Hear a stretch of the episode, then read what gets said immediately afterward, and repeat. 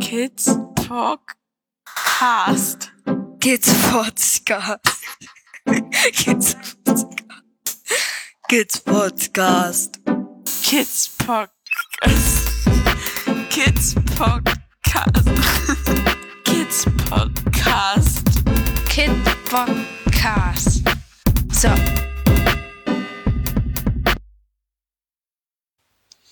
Hallo, hier entsteht der Kids Podcast. Ein Podcast über Kinder. Nicht nur, aber vor allem über fremduntergebrachte Kinder. Circa 130.000 Kinder leben in Deutschland zurzeit in Pflegefamilien, sozialpädagogischen Lebensgemeinschaften, Erziehungsstellen oder Heimen.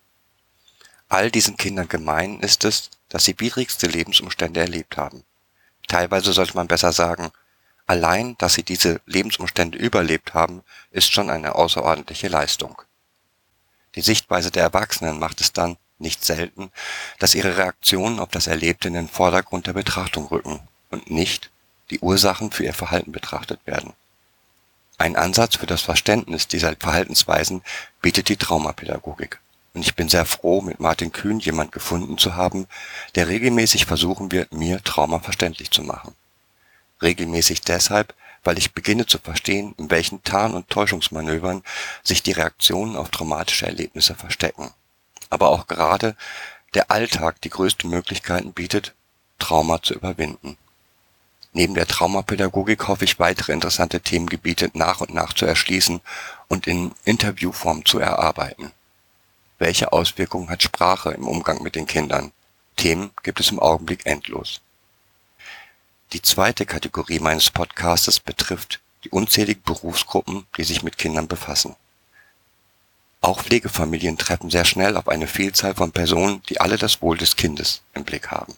Vormund, Berater, Jugendamt, Pflegekinderwesen, Richter, Anwälte oder Therapeuten, Schulsozialarbeiter, Ärzte und, und, und.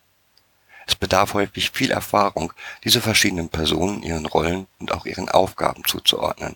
Ich glaube, dass gerade hier ein Verständnis für die Rolle der einzelnen Personen hilft, Unsicherheiten und Konflikte zu vermeiden.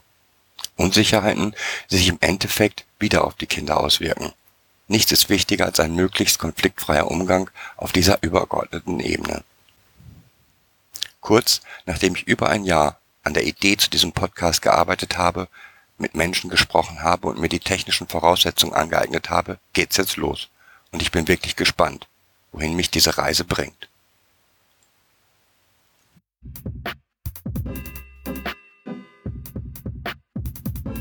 Das war eine weitere Folge Kids Podcast. Danke fürs Zuhören. Show Notes und die Möglichkeit zu Kommentaren unter kidspodcast.de. Anregungen, Ideen und Feedback per Mail an info at kidspodcast.de oder per Twitter an kids-pod. Wenn euch diese Episode gefallen hat, empfehlt sie weiter oder gebt Bewertungen in iTunes oder anderen Podcast-Portalen ab.